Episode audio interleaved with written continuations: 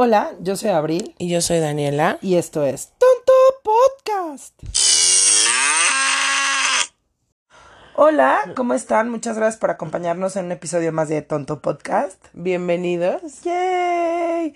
Oigan, pues este, de verdad que nos complace mucho eh, que nos acompañen. Y pues bueno, por cuestiones técnicas no habíamos podido eh, lanzar este episodio. Y, y, y pues bueno, aquí Ya está estamos, aquí. ya está aquí. ¡Yay! Ya llegó. Lo ya logramos. Sí, ya llegó. Muy bien. Oigan, pues como siempre tenemos un tema escabroso, porque ya saben que nos encanta, ¿no? Y este. Y después de mucho pensar cómo manejarlo, porque a veces es un, pues, un tema fuerte, este, Nos aterrorizó en los noventas. sí, nos aterrorizó en los, en los noventas, nos marcó como sociedad, y pues también es, es complicado por, por respecto al- a, las familias de, de todas las víctimas de este sujeto. Pero El pues bueno, no sabe. a, to- a todas las, no, iba a decir pura pendejada. Este, nos atemorizó, o por lo menos a mucha parte de, de- mucha parte, a gran parte de la sociedad mexicana. Sí te daba terror saber de eso. Sí, güey. Y éramos niñas, realmente yo era una bebezuela, Recién así. recién parida. Pero sí, sí, sí fue de moda y, y es un personaje que hasta el día de hoy sigue siendo este. y él puso de moda tema. los secuestros, ¿no? Pues no, no tanto como ponerlo de moda, No, pero él fue el peor.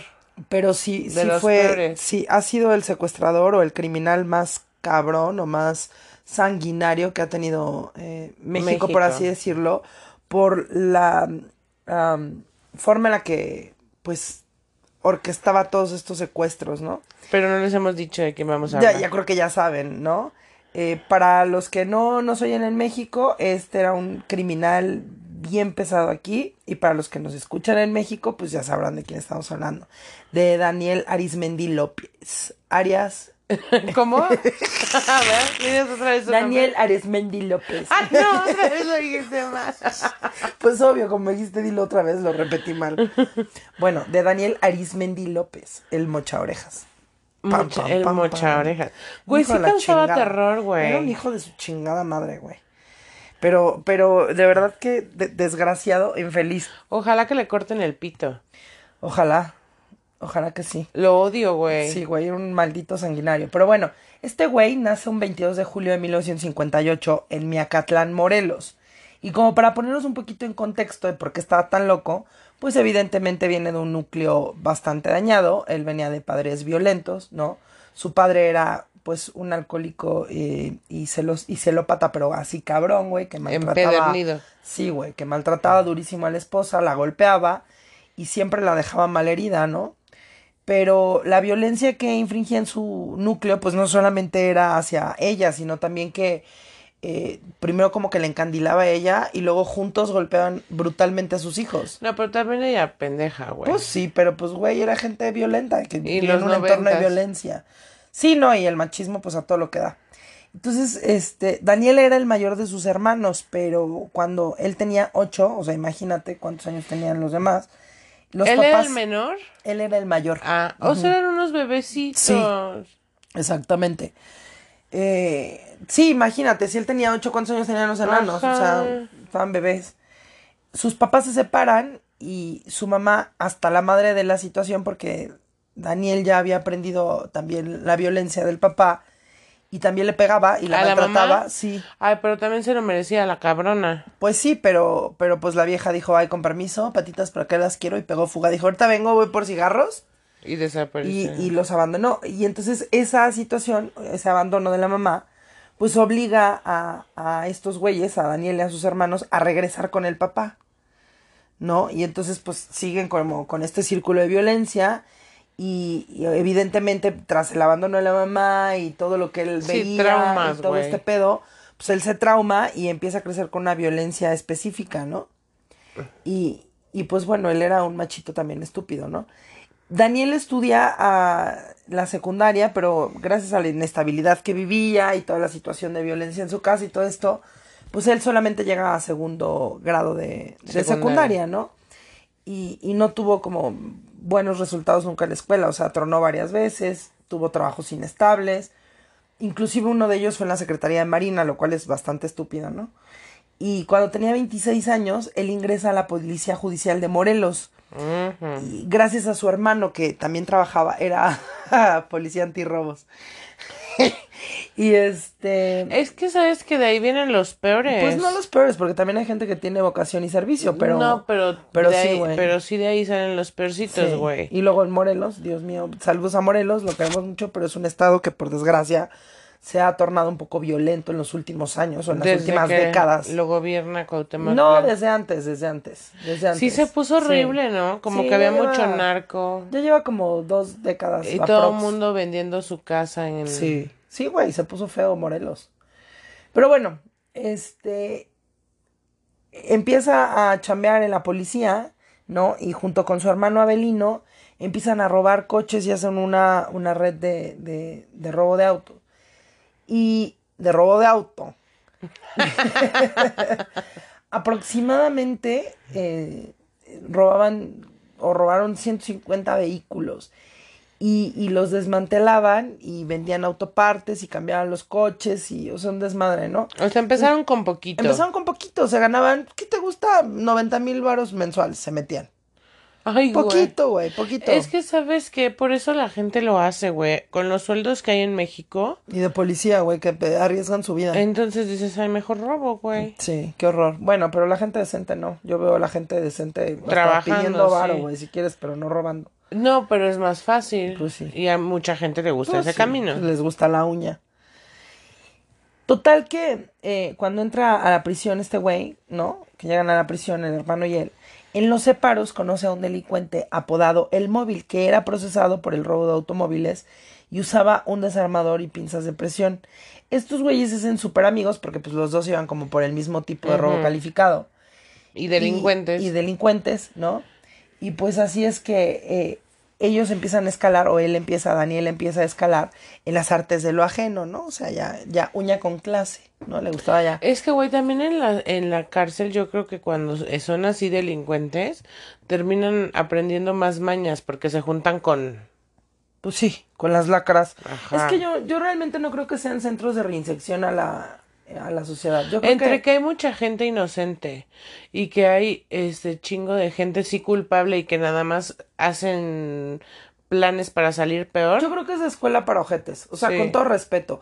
No- y no solamente en México, en muchos países y más de Latinoamérica no hay un buen sistema penitenciario. O sea, no, no va, vaya, no está bien estructurado. No, no realmente, a- o sea, sí te enseñan una carrera. La gente que tiene reglas y que está ahí injustamente o por un tecnicismo o porque un día se pelearon con un pendejo y lo mataron sin querer, o, o sea, que realmente no son malas personas, son los que estudian, los que estudian una carrera, los que trabajan eh, la piel, los los, que zapateros. bajan, los que les bajan su condena por buena conducta. Exactamente, esa gente y da clases, imparten talleres, se meten a todos los programas, porque claro, tú tienes que meterte a dos, tres varias actividades, físicas, intelectuales y algún oficio, estando en la, en la- en prisión.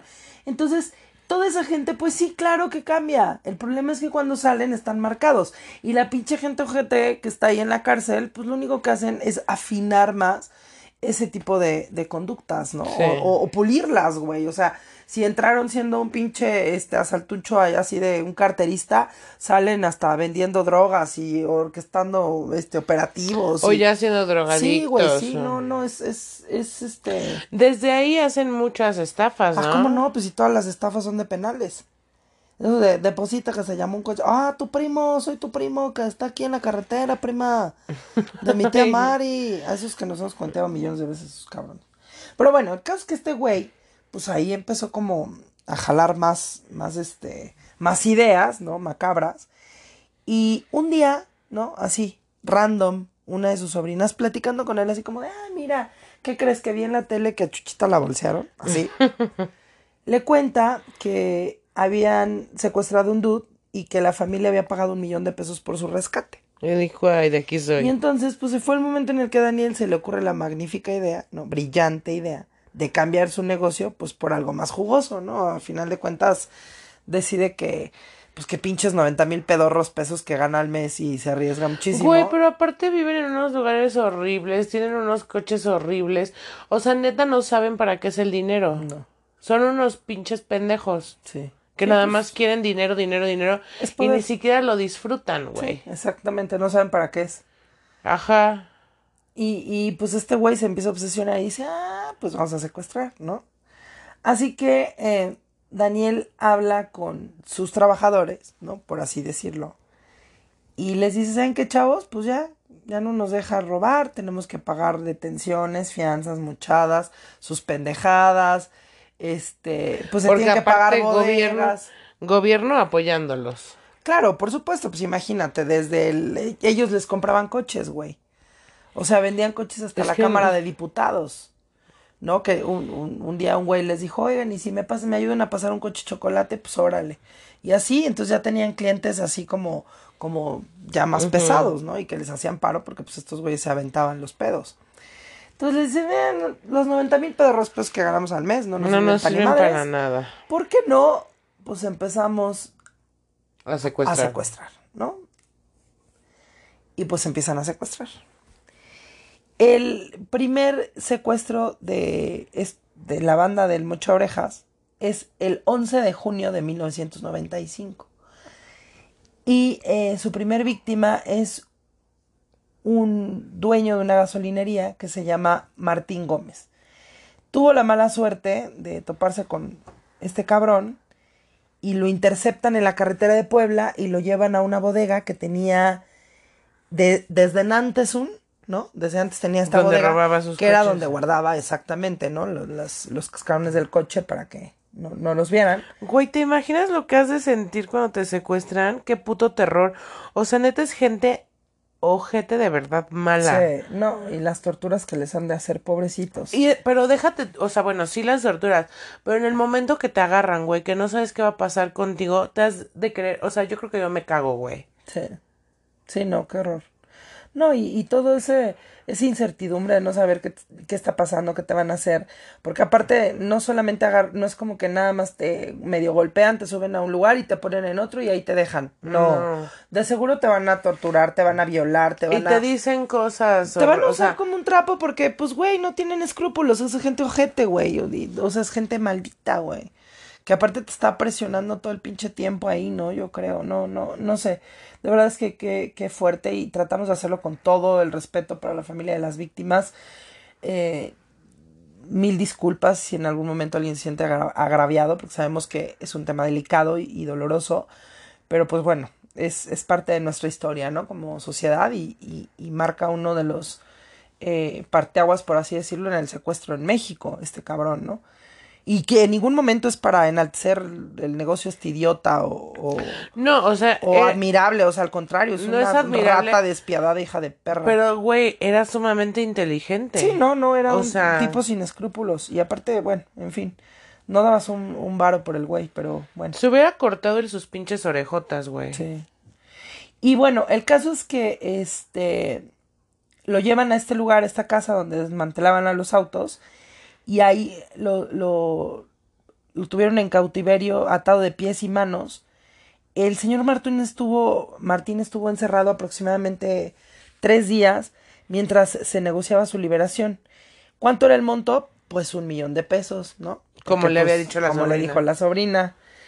Y al final la familia solamente pudo reunir 350 mil pesos antes de que Daniel se desesperara y dejaron el dinero en una caja de jabón a petición de Daniel en una de sus gasolinerías, o sea, qué curioso, ¿no? Que aparte en una de las gasolineras de, del señor.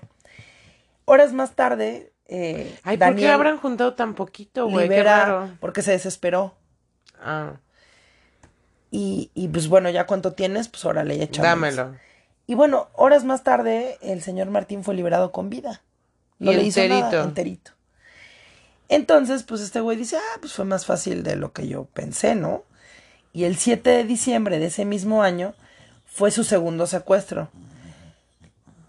Leobardo Pineda, perdón. Lo sentimos, tenemos una perrita. Tenemos fallas de, de, de audio de origen. Roncadora.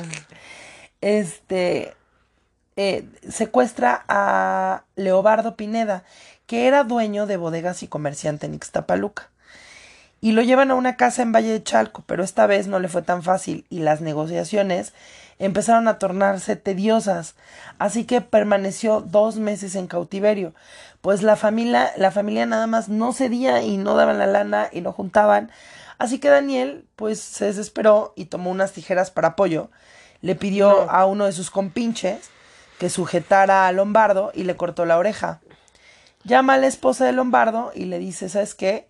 Dirígete a cierta gasolinería y en la jardinera vas a encontrar una bolsa negra que tiene un recado que te deja tu marido. Cuando la esposa abre la bolsa y ve lo que era, pues automáticamente accede a pagar el rescate, era ¿no? una mierda, güey. Imagínate ver la oreja de, de quien sea, güey. De quien sea de tu familia, güey. o sea, está cabrón. o aunque no sea de tu familia, güey, pero ver una oreja, pinche No, pendejo. no, no, está, está, está muy cabrón. Y, y pues bueno, accede a pagar el, el rescate y Daniel manda a uno de sus achichincles a recoger el dinero, pero cuando el güey llega, lo detiene la policía. Y pues obviamente le quitan el dinero. Así que Daniel, súper enojado por, pues, por lo que había sucedido con, con su dinero y su empleado, llama a la señora y ella le dice, güey, yo cumplí, o sea, yo no tengo la culpa de que lo hayan detenido, yo no denuncié, yo no hice nada, y dame a mi marido. Y entonces Daniel le dice, va, te voy a liberar a tu marido, lo Pero voy a muerto. dejar en cierto lugar, y, y pues lo recoges. Evidentemente lo mató, ¿no? Lo envolvió en una sábana y lo tiró a un costado del camino, de la carretera. O sea, esta señora sí se quedó sin dinero y sin marido. Exacto. Y, y pues después de este secuestro que estuvo como rarón, pues Daniel ya tenía un poquito de lana y decide seguir haciendo secuestros así rapidones y todo. Y pues ya tenía una fuerte suma de lana, decide incursionar como empresario, porque él tenía sus metas en la vida, güey, Ajá. ¿no? Él quería ser empresario. Así que compra una disco en Ciudad Neza. Imagínate las discos a las que, a- o sea, los antros que vayas o fuiste o lo que sea, ¿de quién serían? ¿Quiénes serían los dueños, No, güey? Espérate. No, pues si ya, si sabemos de, de uno que otro que, No, pero esas historias no las podemos No, pero contar. sí, sí, pero sí está feo. Cuando te das cuenta en manos de quién estaba tu seguridad, güey, sí te Sí. espantas. ¿Cómo no? Y mira que nosotros no íbamos a este tipo de lugares. Digo, para los que no sepan, saludos a Ciudad Neza, pero para los que no sepan, eh, porque no viven en México, tal vez nos escuchan en otros países como el Congo. Gracias, Congo, por escucharnos. Eh, este, sí, me sorprendió mucho ver que nos escuchan en Congo. Gracias. Eh, eh, no sé si nos entiendan, pero gracias. Y, y Ciudad Neza, pues es un lugar complicadón, es, es un punto fuerte de la Ciudad de México donde hay mucha corrupción, hay mucho... Es Estado de este, México, ¿no? Sí, es, es raro. Y, y pues bueno, ahí este güey pone su, su, su discoteca, que no ha de haber sido muy agraciada, que digamos. Y pues este güey se la empieza a vivir pedo y empieza a drogarse, ¿no? Entonces ya con- consume drogas, alcohol. Se vuelve cada vez más loco. Se vuelve cada vez más loco y pues ahí planeaba todas sus fechorías. Para ese entonces, Daniel ya tenía toda una red delictiva, güey, o sea, súper bien estructurada. Y cada quien ¿Cómo cumplía... son buenos para organizarse en eso, verdad? Pero no Sí. son buenos para trabajar. Ajá, para hacer ojete cualquiera. Ajá. Y pues bueno, ya cumplía cada quien como su- sus funciones devotamente, ¿no? Eh, dentro de la organización, él era la cabeza, o sea, él era el que movía todo, participaba en cada una de las cosas puntuales, así, desde el levantamiento de víctimas hasta conseguir los permisos para comprar armas de alto calibre. O sea, imagínate. Seguro era fácil para él. Estaba muy bien conectado ese güey, muy bien conectado. O sea, pero había algo que a Daniel en específico, dime. Entiendo que, o sea, entiendo que el gobierno apoye a los narcos. O sea, no lo justifico, pero lo entiendo. Pero a un secuestrador, güey. Pues es que les deja muchísimo dinero. ¿El secuestrador? Claro, por supuesto. No, o sea, es que mi cabeza no da. Pues todo lo ilícito les deja un chingo de dinero. Por eso lo hacen. Pero pues apoyas el narcotráfico, eso no te va a dejar más que nada, güey. Y un pinche secuestrador lo agarras y lo matas. Sí, pero no. Me prefieren mejor quitarle dos, tres millones de pesos cada vez que lo agarran. México mágico. Pues sí. No, México y el mundo, no solamente México. Pero sí, en, en, en algunos países es más es marcado. peor. El caso es que había algo, ¿no? Que a Daniel le llenaba el tanque. O sea, algo que, que lo, lo, lo sobrepasaba. Y eso era cortarle las orejas a sus víctimas. Algo que O empezó. sea, le gustaba. Sí, güey. O sea, algo que empezó como un despiadado force, ¿no? Hacia las personas que pagarían el rescate de, que pedía. Terminó siendo su sello personal y su distintivo. Porque si no es que es muy cruel, aparte, él, él comenta que tenía un mórbido placer. Justo era como como drogarse, era como la droga más pro- poderosa que él había probado y que ya no podía dejar. O sea, güey, que él cuenta que era algo satisfactorio y que le gustaba. De ahí viene su apodo, ¿no? Su famosísimo apodo, El mocha el oreja. mocha orejas, ¿no? De hecho, yo creo que después de él fue que empezaron a cortar dedos Sí, y cortar. sí, él, él fue el precursor en esas Ajá. pendejadas. Y que, pues, para ser honesta, yo creo que eh, el- este apodo de, o, o más bien este tema de mochar orejas, era por el trauma, ¿no? Que es más que evidente, porque él tiene unas orejas enormes y horribles. O sea, sí tiene unas orejas muy feas y, y- Pero y qué, muy grandes. qué grado de, de es, algo tienes en el cerebro. Que, güey, yo odio mis piernas y no por eso voy a ir por la vida cortando piernas. Pues así hay muchos asesinos. O que odiaban a su mamá y por eso matan mujeres. Ay, qué horror. O sea, sí es parte de una, Sí. de una, este, torcida psicología, güey. Claro que sí. Y bueno, Y maldad. sí, claro. Era un tipo despiadado el güey. Y aparte una sangre, bueno, vamos a, tenemos un fragmento, una entrevista que les vamos a mostrar. De verdad el güey no tenía remordimiento No le alguno, valía. no le valía madre la vida. Pero bueno, en el año de 1996 secuestra a Carlio Alonso Hernández, hijo del dueño de una gasolinera. Lo llevan a otra casita que él tenía en Chalco y lo mantuvieron preso para pedir el rescate. Al cabo de siete días se dan cuenta de que la casa estaba siendo vigilada por agentes de la policía y abandonan la casa con Carlio en ella para no levantar sospechas. Cierran todo y se, se van. Dos días después, y ya sin supuesto peligro para ellos, Daniel traslada a Carlio a su discoteca, que para ese entonces ya estaba sin operar, porque pues como el güey se empezó a chupar todo y a meter todo, pues ya el lugar ya no funcionaba y le valía madre realmente, ¿no? O sea, quiso incursionar como empresario, pero le valió madre el lugar. Pues sí, era secuestrador. Sí, exacto. Y bueno, pues como ya no operaba, le funcionaba perfecta para, para este, ocultar ahí a, a, a sus víctimas, ¿no? A Carlio le corta la oreja y se la manda en un frasco de Gerber al hermano. Y cuando esto pasa, pues el hermano acuerda hacer el pago. Pero esta vez las autoridades montan un operativo donde pudieron rescatar con vida a Carlio y capturar a, a varios de los integrantes de la banda. Pero este güey no. No, a Daniel no.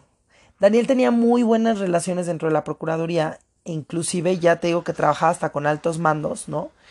Y pues logra este pagar una, una multa para que para evitar que sus chavos y su familia, porque para ese entonces ya le ayudaban primos, sobrinos, Sí. ya te imaginarás, güey. Todo ¿no? mundo. Y para evitar que entren al tambo, a- habla con sus cuates de los altos mandos o de la Procu y les dice, pues, ¿qué onda? ¿Cuánto? ¿No? Para que me echen la mano. Y pues le cobran 150 mil pinches pesos, honestamente. Ay, no, porque para lo que este ojete hacía y le cobraba a las familias por no hacerles el favor de no matar a sus víctimas, digo a sus, a sus este, familiares, a, a las víctimas de este güey, 150 mil pinches pesos.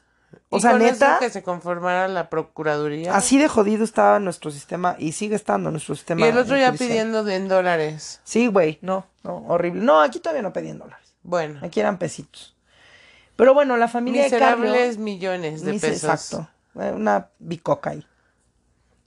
La familia de Carlio eh, también estaba bien conectada y no se dejan y empiezan a, a avanzar y avanzar y avanzar en las investigaciones, a aportar cosas y a presionar, lo llevan a derechos humanos, etc.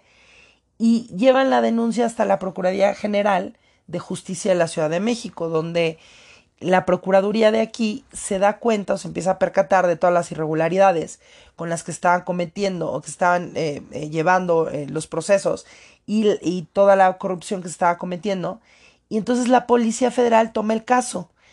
Y el mismo amigo con el que robaba coches, el tal móvil, fue el sapo, ¿no? Que lo echa de cabeza y en su confesión los lleva hasta Veracruz, donde Daniel ya había sido aprendido por agentes, pero por la módica cantidad de 250 mil pesotes y dos vehículos de, de, en ese momento, una camioneta y un Spirit, imagínate. No. un Shadow, mentira, un Shadow. Lo dejan ir. Lo dejan en libertad, ¿no? Porque, pues, los policías corruptos y, pues, lo sueltan. Y le dieron un, un cuartito de millón. Exacto, ¿no? Y, y pues yo me hubiera ardido. Yo, este, este cabrón me dio 150 mil pesos aquí en la Procu y allá les da 250 mil pesos y una Ajá. camioneta. No, yo lo agarro de los huevos al güey. Pero bueno, no se Yo ardieron. quiero medio millón ahora. Pues ajá. Y bueno, para ese entonces, obviamente ya, ya el modus operandi, ya el, el nombre de Daniel ya estaba sonando un poquito más, ¿no? Ya, ya México ya estaba Las aterrado. no, las noticias. Y encontraron una oreja. Y la, Sí. Y las cajitas con las orejas. Ay, no, güey, era horrible. Así es. Yo lo veía en las noticias y, y, güey, tenía sueños de que me secuestraban. Sí, y éramos muy jóvenes, insisto. Sí. Éramos muy bebés. Éramos niñas. Ocho años, nueve años. Qué horror. Para ese mismo año, Daniel perpetró su onceavo secuestro.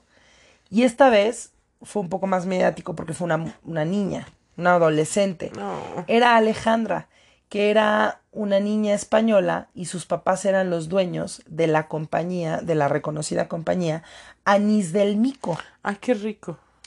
Durante 20 días la acecharon y el día de su levantamiento fueron frustrados sus planes, pues ella se da cuenta que la vienen siguiendo y empieza como a salirse del camino hasta que los logra botar y se da la fuga. Pero este güey no quita el dedo del renglón porque ya tenía en la mira a esta chava y dos meses después la interceptan y se la llevan a una casa de seguridad en San Juan de Aragón. O sea, cambiaron la sede. Esta vez ya no pedía cualquier cosa, ya eran grandes ligas, así que pide 10 millones, güey, ¿De pesos? de pesos. Pero a lo largo de la negociación eh, se acordaron cuatro y él les pide que fueran depositados en fundas de almohadas eh, unidas por un cordel y que lo dejaran en un puente peatonal colgando hacia, hacia la avenida rumbo a Puebla. El conductor de una camioneta de, que era de parte de la familia de las víctimas se baja, deja el dinero tal y como lo había pedido Daniel en este puente, ¿no? Y eh, se sube a la camioneta y se va. En el momento en el que se retira el chofer de la camioneta, se baja Daniel y un acompañante de otro auto, se dirigen a retirar el motín y cuando están tratando de descolgar el dinero, de la nada salen dos hombres armado- armados, abren fuego en contra de ellos y en ese momento pues obviamente lo único que querían era este evadir las detonaciones, empiezan a tratar de salvarse porque habían abierto fuego en contra de ellos y por responder al ataque y, y defender sus vidas pierden todo el dinero. Ay, no. Y esto hace que al llegar a la casa, Daniel, que estaba tan encabronado, le pide al hermano Mate que sujete a Alejandra y le corta las dos orejas. Ay, no. Llama a los padres de la víctima para decirles que tenía un recado y pues cuando vieron el macabro regalito, pagaron el rescate, que esta vez ya no eran cuatro, sino ya había pedido ocho millones de dólares, no, de pesos. Daniel la deja libre.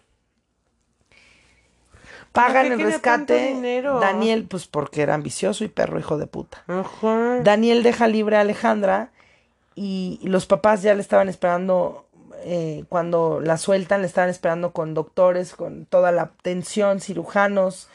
Pues bueno, imagínate, no escatimaron gastos, ¿no? Pues era su hija. Pues sí. Y, y, y tenían, ¿no? Los recursos, entonces hicieron lo que se pudiera, pero eh, ya no fue posible unirlas porque ya tenía necrosis y entonces lo único que hicieron fue reconstruir, pero ya no pudieron pegarle las ¿Y orejas. qué pasa cuando te cortan las orejas, güey? No sé, güey, pues una infección de la chingada. ¿Sabes qué hacía este güey? Eh, una vez vio que un tío en la peda se cortó con una botella la mano y entonces el tío para parar la hemorragia quemaba trapos y con la ceniza se la ponía en la herida y paraba el sangrado. Y así le hacía este güey con sus víctimas. Quemaba trapos para ponerle la ceniza en las orejas después de cortárselas y que dejaran de pero sangrar. te imaginas, o sea, aparte de todo, hacía que nunca en tu vida te pudieras olvidar de él. Sí. Digo, no te ibas a olvidar de él, güey, pero te ves en el espejo sin oreja. No, güey. Era su distintivo, gente. era su sello de maldad. De Mal nacido. Y pues le cortó las orejas sin, sin, obviamente sin este, eh, los, eh, no sé, Con unas tijeras de pollo, adecuados, güey. Entonces ya no pudieron hacer nada, no pudieron salvarle las orejas porque los papás las guardaron y trataron de, de que cuando Ajá. regresara la, la hija poder ayudarla, pero pues no, ya, ya no, ya no fue posible. El primero de abril de 1997, el empresario Luis Gascón se convierte en víctima de Daniel, el mismo modus operandi, solo que distinto lugar. También fue mutilado y liberado ya que su familia pagó el rescate. El 2 de mayo, tan solo un mes después de, de que secuestraron a, a, a este otro chavo, secuestran a Raúl Navarricaño. Su padre era un, eh, pues, acaudalado, por así decirlo, exportador de plátanos y dueño de bodegas también en la central. Y lo llevan a una casa ubicada en San Juan de Aragón, donde también tenía, lo, lo tuvieron encadenado. Esta vez pide tres millones de pesos, pero su papá pide ayuda a las autoridades que ya ubicaban la forma de trabajar de Daniel. Pero lo Y entonces ayudaban. Intervienen, sí, pero no todos. Intervienen los teléfonos.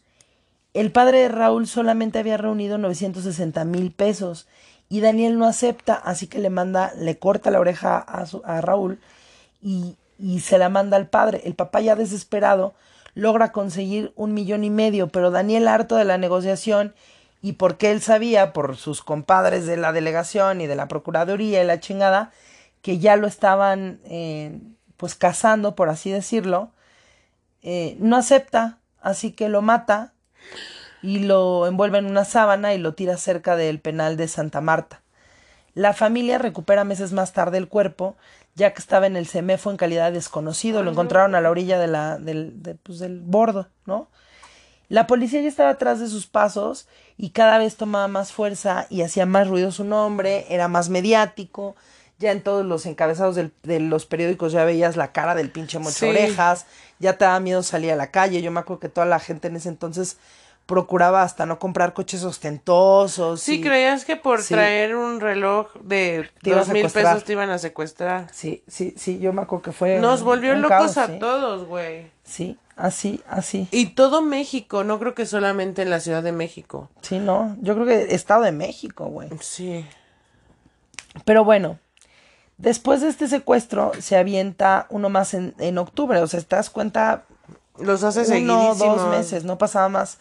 Yo creo que En lo que los lo investigaba. que, ajá, en lo que armaba su logística. Pero ¿cómo daba? O sea, yo no te puedo decir, ay, yo creo que la familia tal tiene mucho dinero. O sea, no me... n- ¿Cómo conseguía la gente con dinero? Pues tienes sapos en todas partes, güey, en- tienes ojos en todos lados. Policía, Sí, yo bien aparte un güey bien inteligente, pues tú crees que no, veni- no veía, él veía que llegaban dos, tres veces a la misma bodega y decía, "Ah, ese ha de ser el dueño. O sea, porque aparte no llegas este en metro a la pinche bodega, güey, pues llegas en tu pinche camionetón o en tu camioneta, empiezas a preguntar, te vas haciendo el humilde y vas así, ay, es fácil, güey, investigar a una persona. Y ahora con redes sociales, o sea, bueno, en ese entonces todavía no había eh, la Era más tecnología que hay ahora, pero pero también no había la cantidad de gente que hay ahora y yo creo que los nombres de la gente con lana eran más eh, eh, fáciles de ubicar, ¿no? Sí, ahora hay mucha más gente con lana. Sí, y habemos muchísimas personas, güey. Digo, sin lana, pero habemos muchas más. Entonces, no sé, yo creo que también era un trabajo de una labor de un equipo Pero sí, de inteligencia O muy cabrón, ¿eh? A mí sí me dejó traumada porque yo, güey, si salgo en la noche trato de no tomar las mismas rutas. Sí. O sea, sí fue como, como un daño Sí, psicológico. güey, sí, es que él, él fue un parteaguas en el secuestro en, en En nuestro México. país. En octubre secuestra a Abelino Ruiz Noriega, que era un prominente empresario eh, de vinos La Europea. O sea, de La Europea, los- la comercializadora de vinos que conocemos. Así que esta vez la suma era un poco más gorda. ¿no? Pues sí. 10 millones de dólares. No mames. Sí. Y le cortó la oreja como era su costumbre, la puso en un casillero en un centro comercial y así fue como obligó al hijo a pagar tan fuerte suma. La familia tenía los recursos, así que a él no le fue tan mal y lo liberó días después con vida, gracias a Dios. En diciembre asesina a José Trinidad Hernández, a Genaro Rafael Martínez y a Bartolomé Franco, que eran miembros de confianza de su organización, por temor a ser traicionado por ellos, ya que él sentía que ellos O sea, sin lo iban a poner. solo temor. Ajá. Él, él Ah. tenía que lo iban a, a- lo iba- le iban a poner un 4. Y así que Daniel ya estaba haciendo todo un cagadero y la policía estaba de- detrás de él hasta la madre. O sea, porque ya no solamente estaba matando ni secuestrando gente. loco, güey. Ya estaba dejando cuerpitos de gente que no le trabajaba a gusto, de gente que lo veía feo, de policías que no le hacían paros. Entonces ya estaba empezando a, a sembrar terror en, en, en México, más que aparte de los secuestros, ya se estaba metiendo con la policía, ya se estaba metiendo con civiles, o sea, Ya ya, hacía lo que estaba enloquecido el hijo de la chinita. Em, y pues ya toda la policía estaba vuelta loca, así que en 1998 sale un retrato hablado de El Mocha Orejas, tal cual así, y con ello empieza la cacería por Daniel Arismendi. En una detención dieron con una pieza clave, que era Daniel Venegas. Él era uno de los trabajadores, parte de Daniel, ¿no? Parte de su grupo delictivo. Y él les dijo dónde se, hospeda- se hospedaba él junto con sus hermanos en Cuernavaca, Morelos. Ellos iban cambiando constantemente de hoteles para que no pudieran seguirles el rastro. No, no tenían una casa, a pesar de que tenían chingo de propiedades. Eh, esas propiedades solamente las usaban para los secuestros. Y chingo de dinero para poder vivir bien y vivían Mal. y drogándose y pedo todo el día, ¿no? Una vida, un cagadero, güey, de, de, de mala persona, ¿no? Pero ni narcomansiones, güey. No, no, no, este tenía una forma pinche de vivir. Ajá. Después de intervenirle los teléfonos, no, eh, y rastrear las llamadas, encuentran a Daniel.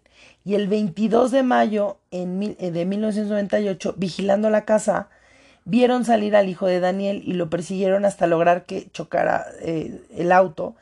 Y así es como lo pueden aprender. Cuando catearon la casa, solo encontraron niños y mujeres. Y Daniel ya se había logrado escapar junto con sus secuaces, ¿no? En el interior de la casa encontraron armas y nada más y nada menos que 50 millones de pesos, más una cuantiosa cantidad de centenarios, ¿no? Que, que Yo hubiera puesto un pinche antro y me hubiera dedicado a vivir ya sin secuestrar del antro, güey. pues sí. En, la, en, en, en, en esta, eh, en este arraigo, por decirlo así, encuentran a la esposa de Daniel, que era Verónica Jaramillo, y a la nuera de Daniel, a su hija y a su nieto. Nos omitimos los nombres de los menores, porque pues en ese momento, vuelvo a lo mismo, eran menores, y no queremos eh, dañar, porque ellos no tienen la culpa de lo que haya sido su papá. Con toda su familia de- detenida, la policía intenta negociar con él que se entregara a cambio de la familia, ¿no? Pero pues este güey nada más les dijo, ah, no, sí, sí, sí, yo les marco al rato, este carnal, ahorita yo te marco Le valió por mi madres la familia. Y los dejó ahí, güey, y se fue. Y, y pues bueno, toda su familia tenía actas de, de, de nacimiento falsas, identidades falsas. todo. Que por cierto, todas estas estaban avaladas por el gobierno, pues tenía comprados a todos, güey. O sea, le incautaron 18 propiedades y cientos de millones de pesos. Cientos. O sea, por lo menos 250 millones de pesos. No mames. Ahí. El 30 de julio de 1998, un grupo de policías tenían rodeado el auto de Daniel y él se encontraba eh, con unos albañiles que lo alertaron y le dijeron, ¿sabes qué? Hay gente que está rodeando tu automóvil y le prestan un vehículo, pero en el intento de fuga Daniel pierde el control del auto chocando con un taxi y un microbús, así que la policía logra aproximarse a él y lo inmovilizan con dos plomazos en las piernas para que no se diera la fuga. Pero ¿qué crees? Se va. Que se les vuelve a pelar. No me preguntes cómo, pero se les vuelve a pelar. Porque sigue haciendo sus fechorías. Sí, y, se- y de ahí decide irse a Querétaro eh, junto con las personas que quedaban libres. Eso era lo que causaba terror, güey, que iba cambiando de, de sede. Sí, güey. Y ahora ya estaba en, en Querétaro junto con los poquitos que quedaban de, De su banda. de su banda, ¿no? Y empiezan pues a, a ya armar pues otra pequeña organización, ¿no? Entonces, eh, él se va a Querétaro y empieza a seguirle los pasos a un empresario queretano, que era el siguiente, ¿no? A final de cuentas era su, su siguiente víctima. Eh, durante ese tiempo intentó fallidamente levantarlo dos, tres veces, pero el empresario logró escaparse eh, en dos ocasiones, pero como bien dicen, pues la tercera es la vencida. Ay, güey, pero es que yo me escapo una y al siguiente día traigo escoltas. Pues sí. Pero pues hay gente que le vale madre. Dice, ay, me iban a saltar y ya. No creía, yo creo Cuando que. tienes mucho dinero no puedes confiar en eso. Y vaya que tenía mucho dinero, este pobre hombre. El caso es que después de el tercer intento, en el tercer intento lo, del segundo intento más bien, en el tercero lo agarra y pues se lo lleva, lo, lo logran bajar de la camioneta. Eh, él, él, no se quería eh, dejar, se resiste, empiezan a golpearlo y en uno de esos golpes él se cae y se pega súper fuerte en la cabeza. lo suben a la camioneta, lo amordazan, lo cubren de ojos y, y le tapan la boca. Perdón. Y cuando llegan a la casa y lo bajan de la camioneta, se dan cuenta de que Raúl ya estaba muerto. Así que. Y, pero aún así siguen. Le corta las orejas, sí, güey. Y entierra su cuerpo en una fosa que tenía dentro de una de las habitaciones de la casa. Contacta a la familia de Raúl, les pide 15 millones de dólares. Güey, estaba muy cabrón. Y le pone en una bolsa de palomitas afuera de la taquilla de la Plaza de Toros de Querétaro.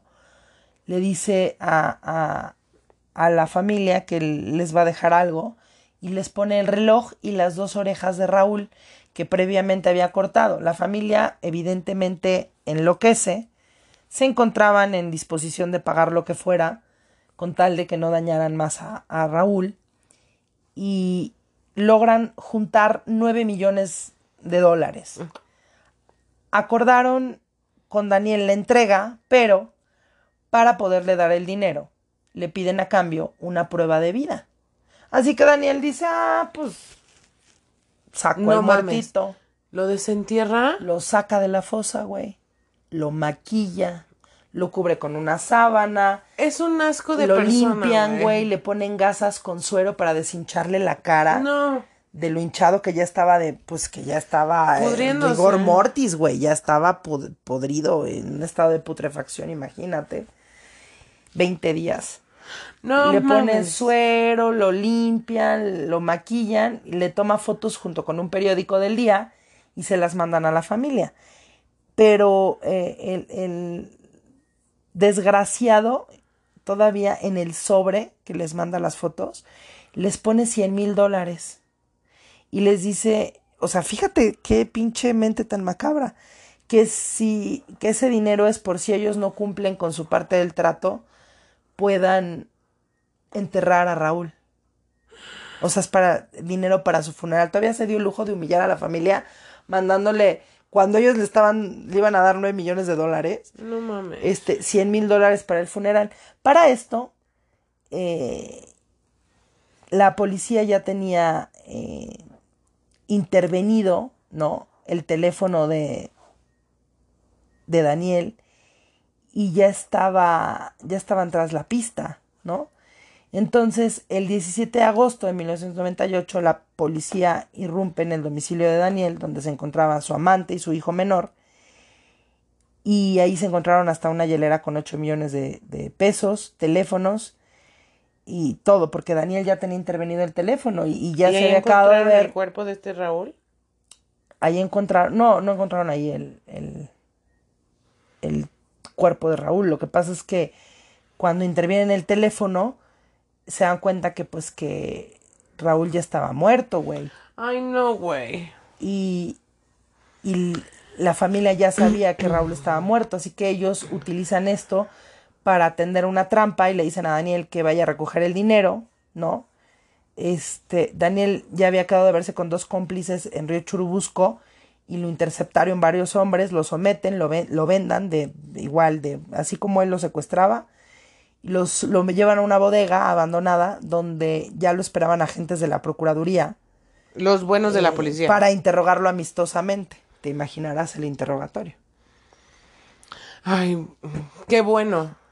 Y pues bueno, pues por lo menos lograron hacer que eh, eh, Raúl fue una pieza clave, su muerte, para que pudieran agarrar a, a este cabrón. Y pues la, la familia pues ya Y por lo menos, el cuerpo de güey, su por lo menos murió instantáneamente, o sea, bueno, no instantáneo, pero Sí, no sufrió todos estos días de, de, de maltrato. porque yo no sé qué sea peor, güey, que te dejen salir sin orejas y, y con un trauma de verdad, trauma, o que te maten desde un principio. Sí. O sea, yo preferiría hacer que me mataran en el instan- en el primer instante, güey. No, güey, e- es una cosa de verdad súper fuerte. Agarran a este güey, desmantelan la red de, de secuestradores y Daniel Arismendi López es condenado a 393 años en prisión. Para ellos sí debería de haber pena de muerte, Sin derecho a fianza, evidentemente. Ahorita está condenado, ahorita está purgando su primer condena, que son 50 años. No, claro que es una, una cadena perpetua. Sí. Pero, güey, neta nos sale en un chingo de dinero estar manteniendo Claro, a el esos Estado no debería de- en la cárcel, güey. Por supuesto. Deberían de matarlos, güey. Y primero torturarlos. Mira, yo no sé por qué, bueno, sí sé, y por desgracia vuelvo a lo mismo, siempre hemos hablado y de hecho tenemos ganas de hacer un, un episodio especial, pero bien documentado, sobre el sistema penitenciario en México eh, y nuestro sistema eh, judicial. A mí la verdad no me interesa cómo funciona el pedo, pero sí creo que el poner una pena de muerte en México con un sistema tan podrido y tan jodido haría que muchos inocentes Murieran. murieran, lo cual no se me hace justo. Pero sí creo que hay delincuentes que está más que dicho que son cabrones. Ajá, güey. Como este güey. Y o nada como- más les enseñan a, a los que pueden salir. Ajá, o como estas asociaciones delictivas que este torturan, violan, matan y que sabes que son los más sanguinarios, ¿no? Los este chamitos nueva generación. No sé, La güey, o mano te- con lo- ojos o con pelos No, o no, con... no me interesan las, los nombres y yo no me quiero meter con en pedos con nadie, pero este tipo de, de, de vaya, de organizaciones delictivas que son sanguinarias. Porque Antes no eran así, antes, no, o sea, antes no estaban tan enfermos.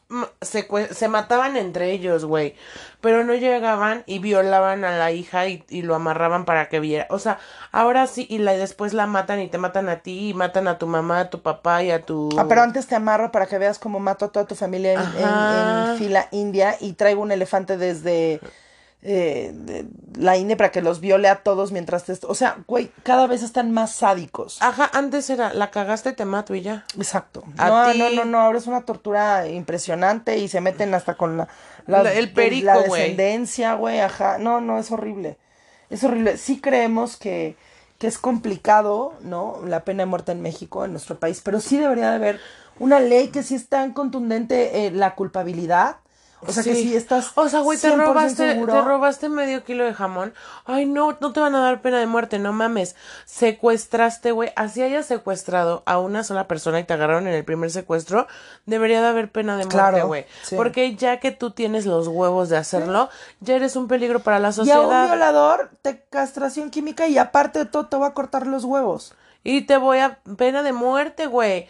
Porque, güey, no solo violas con el pito. Exacto, porque un violador está enfermo y busca con qué. Ajá. busca con qué perpetrar su acto. Así que sí, sí, sí creemos este, fielmente que debería de cambiar, pero sí también creo que por desgracia, como les vale madre y meten a, cua- a cualquier persona nada más mientras sea lo más fácil para ellos, la meten al bote. Encuentran va a haber culpable. mucho, exacto, va a haber mucho chivo expiatorio y mucha gente inocente. No, pero este cabrón, güey, 300 años, bueno, obviamente no lo vas a mantener 393 años, pero sí 40, 50, 30, los que sean, güey, es estar manteniendo a este pendejo en la cárcel, güey. Sí.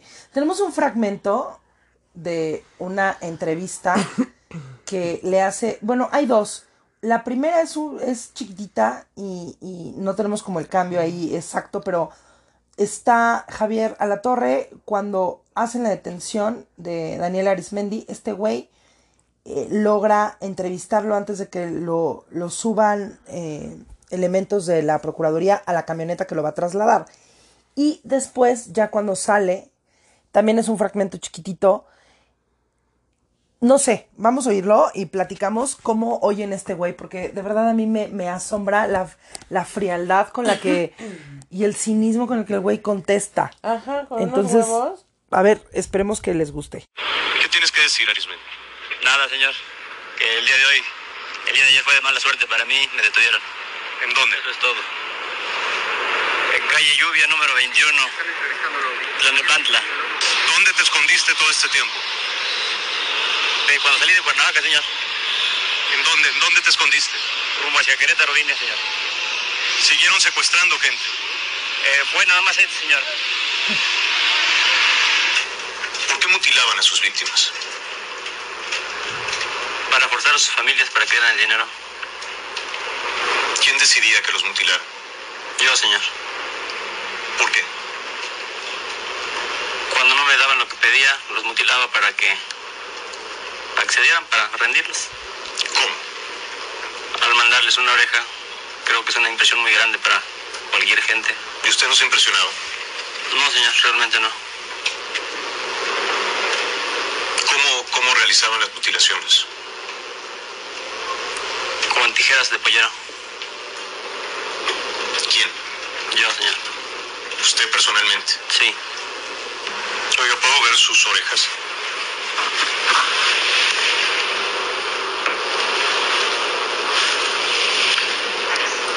¿No le daría miedo que le cortaran las orejas con un- unas tijeras para cortar pollo? Mm, de saber lo que lo he hecho, si fuera por venganza, no, señor. ¿Alguno de sus familiares? ¿Qué sí, pasaría, ahí sí, señor. ¿Qué pasaría, por ejemplo, si secuestraran a su hija y a su hijo y le mandaran una oreja? Pues me sentiría muy mal. Pero si tuviera yo el dinero, lo daría. Lo que me estaban pidiendo, lo daría. Hiciera una negociación. ¿Y qué castigo pediría para quien mutile a su familia? Por la pena de muerte. Y si yo pudiera, yo personalmente matarlo. Si no a él, a o a cualquiera de su familia, o a toda su familia. ¿Y por qué siguió secuestrando? Mucha gente piensa que es por el dinero, pero nada más era por saber si sabía hacerlo o no podía hacerlo.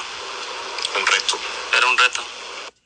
O sea, así de enfermo este cabrón. Ajá, güey. Nada más para ver si puedo secuestrar, si puedo matar y cortar orejas. O sea, el dinero me vale madre. Entonces, por eso cuando no me daban el dinero, los mutilaba y O los sea, es mataba. mamada, güey. Yo ve, pues si a mí me piden el dinero, lo doy. Ajá, la lo el cabrón, ¿no? Todavía. Ajá. Pues yo hubiera negociado, ¿no?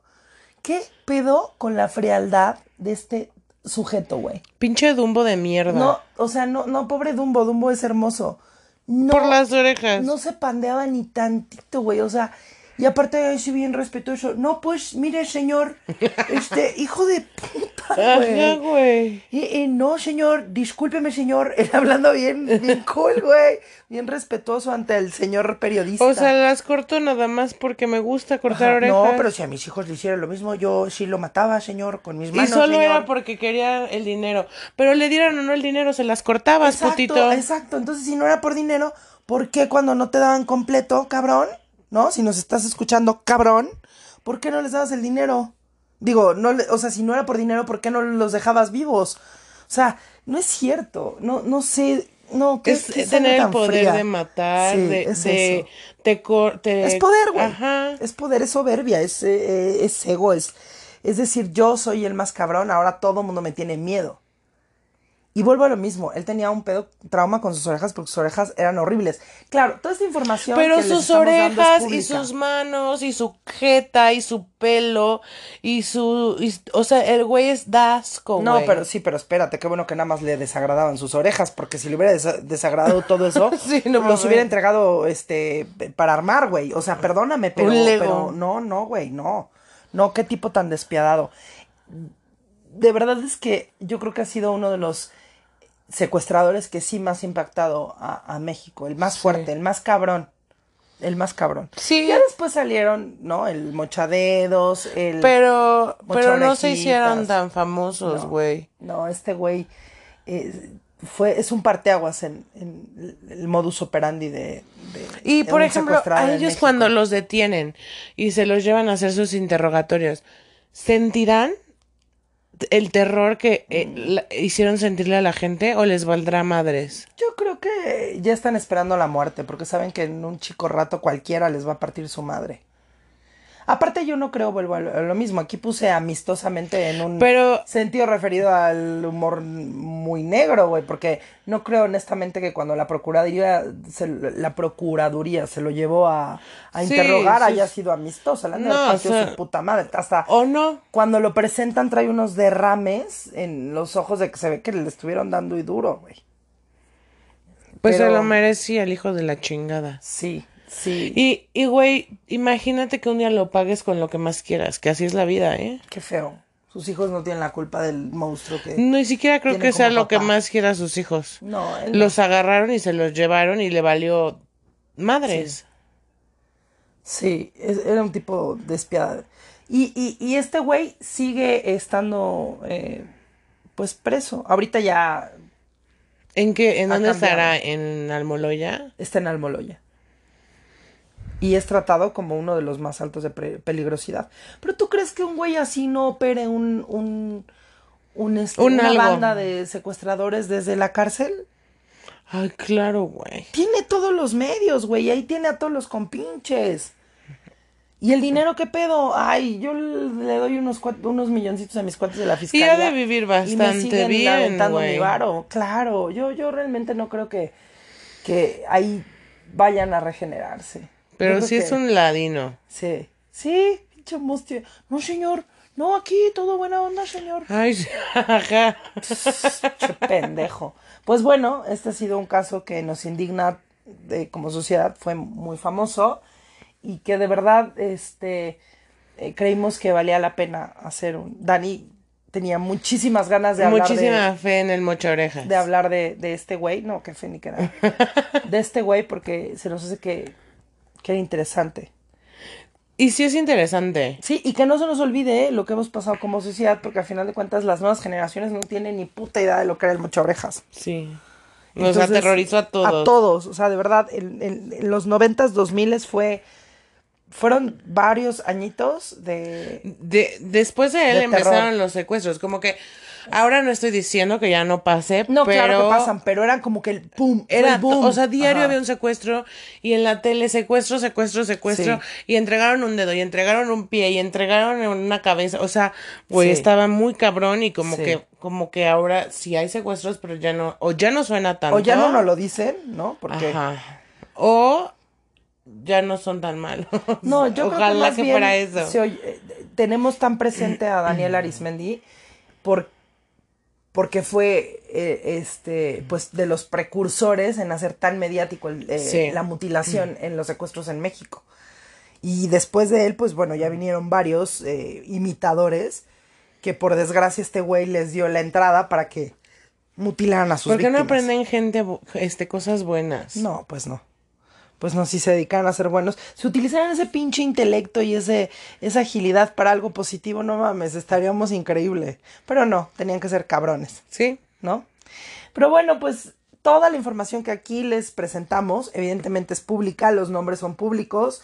Eh, por respeto a, también a las familias de las víctimas, no quisimos entrar más en detalles, eh, porque si bien a lo mejor algunas de las víctimas ya no están, sus familiares sí. Y, y, pues eh, nuestras condolencias eh, para todos ellos, nuestro respeto para las familias y para los que quedaron vivos y que tuvieron que superar a este hijo de la chingada. Eh, todo nuestro repudio para cualquier persona que se dedique a esto. Sí. Eh, y, y pues bueno, esperemos que les haya gustado Muchas muchísimo, gracias eh, por este acompañarnos. Eh, la próxima semana vamos a tener un episodio divertido. Vamos a, a tratar de hacer un poquito más relax porque hemos estado con episodios fuertes. Sí. Amé el de Polet, amé el de Polet, tuvimos muy buenas críticas. Y este, y bueno, este también estuvo fuerte, entonces vamos a intentar aligerar un poquito y divertirnos. Algo divertido. El próximo podcast, un poquito más. Y pues. eh, Muchas gracias por escucharnos. Sí, gracias por compartirnos, por todo lo que nos ponen en redes. Muchísimas gracias. Tenemos más seguidores. eh, aman todo lo que Amamos en- sus mensajitos. gracias, gracias. A veces es complicado contestarles y todo así tan personal, pero lo hacemos. Y les agradecemos muchísimo que nos hayan acompañado en un episodio más de Tonto Podcast. Yo soy Daniela. Yo soy Abril. Y nos vemos la próxima semana con otro episodio. Muchas gracias. Hasta la próxima. Bye. Bye. Toto Podcast.